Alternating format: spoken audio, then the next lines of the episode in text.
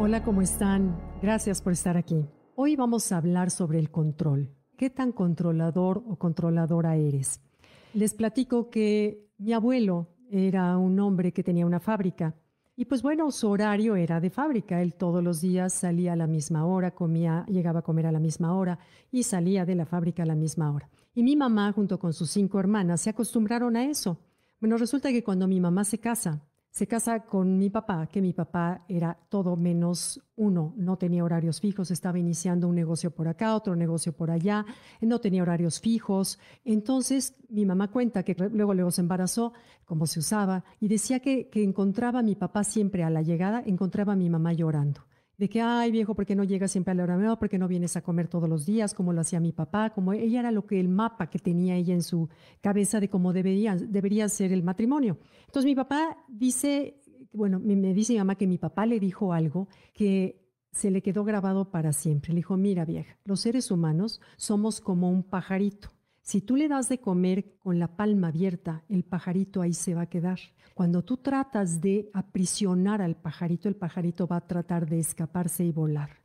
Entonces mi mamá dice que se acordó mucho siempre de eso y a partir de ahí entendió que tenía que dejarlo, dejarlo ser, dejarlo emprender. Entonces, bueno, creo que somos una generación que nos han inculcado que a mayor control, mayor satisfacción tenemos en nuestra vida. Somos una generación que nos han enseñado que el control es poder, que el control es libertad, que el control es fuerza. Entonces, bueno, la vida ahora, creo que hasta con sarcasmo, nos ha venido a demostrar qué equivocados estábamos. No podemos controlar nada, o sea, nada. Un virus que ni siquiera hemos podido ver ha venido a cambiar nuestra vida y a voltearla por completo de cabeza. Entonces, lo cierto es que a mayor control, mayor es el sufrimiento. Esa es una ley de vida. A mayor control, mayor es el sufrimiento. Ahora, cuando somos controladores, porque soy controladora. Eh, ahora siquiera ya me doy cuenta, una época en mi vida no me daba cuenta, como el punto ciego que tienen los coches cuando ves por el espejo retrovisor, que tú no te das cuenta, tú crees que, que es normal, hasta que alguien, un terapeuta, tu pareja, la vida, te enseña que eres muy controlador y que eso no está aportando a tu vida, a tus relaciones, a tu sentimiento de bienestar.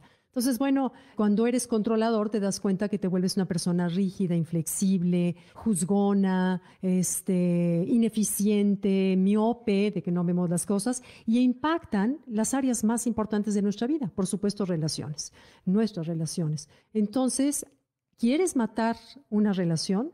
Agrégale control a una de las dos partes. Las personas no queremos sentirnos controladas, las personas queremos sentirnos amadas. Entonces, el estrés siempre viene por desear que las cosas sean como no son. Entonces, ese es parte de lo que el sufrimiento que provoca el control. Y se nos olvida, no tomamos en cuenta la ley de la impermanencia en la vida. En la vida todo cambia, nada es igual y mira que sí lo hemos venido a aprender. Lo que nos comprueba es que a mayor necesidad de control, mayor proporcionalmente es el dolor y el sufrimiento. Y casi siempre se asocia el dolor con control. Cuando hay control, hay dolor. Y cuando hay dolor, hay sufrimiento. Y cuando hay sufrimiento, esparcimos y contagiamos ese sufrimiento a nuestros seres queridos. Entonces, el control lo que realmente enmascara o, tapa es el miedo. La emoción que hay en el fondo es un gran miedo. ¿Miedo a qué? Miedo a que nuestros seres queridos se enfermen, miedo a fracasar, miedo a no poder, miedo a quedarnos solos. Entonces, eso es lo que queremos como asirnos a eso, pero como vimos, el control es una ilusión, no controlamos nada y la persona rechaza, cualquier persona que se sienta en control tantito, lo primero que va a hacer es sacar una especie de picos durante a lo largo de todo su cuerpo y va a querer alejarse de todo aquello que se sienta que lo sienta que lo está controlando. Entonces, mira, te invito a cerrar el puño, Haz la prueba, cierra el puño y apriétalo. Apriétalo lo más fuerte que puedas. Apriétalo y trata de hacer todas tus actividades a lo largo del día con el puño apretado. Verás cómo te limita, te entorpece, no puedes, no fluyes, no puedes pensar claramente porque tienes que esforzarte en tener esto en control. Así es y así sucede en lo no tangible de nuestras relaciones. En cambio, cuando tú abres la mano, no solamente, como decía mi papá, el pajarito se queda ahí, sino también fluye la sangre, fluye tu vida, fluye tus relaciones, porque cuando no fluyes, luchas, no disfrutas, tus relaciones no están bien, que es otra de las maneras en que te das cuenta que eres una persona controladora. Entonces, te invito a identificar a qué o a quién quieres controlar y cuál es el miedo que hay de fondo.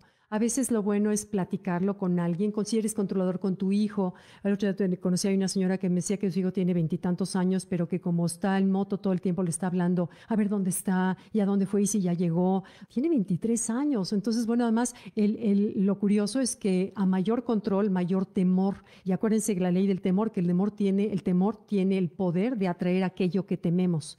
Entonces, a mayor control, más estamos llamando aquello que tememos. Entonces te invito a ver cuál es tu control y les platico cuál fue para mí uno de los cambios en mi vida que me hizo cambiar. Uno, ¿se acuerdan de la canción esta de Barry White, de I Love You Just the Way You Are? Bueno, en esa época en que estaba yo mega controladora, de pronto fuimos en Cancún a ver al hijo de Barry White y cantó esta canción y no saben lo que se me quedó, se los voy a poner.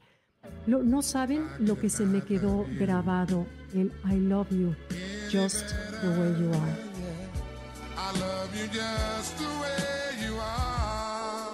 Esa frase I love you just the way you are, ojalá que se convierta en nuestro mantra y nos acordamos de repetir, querer a la gente just the way you are, sin querer cambiar.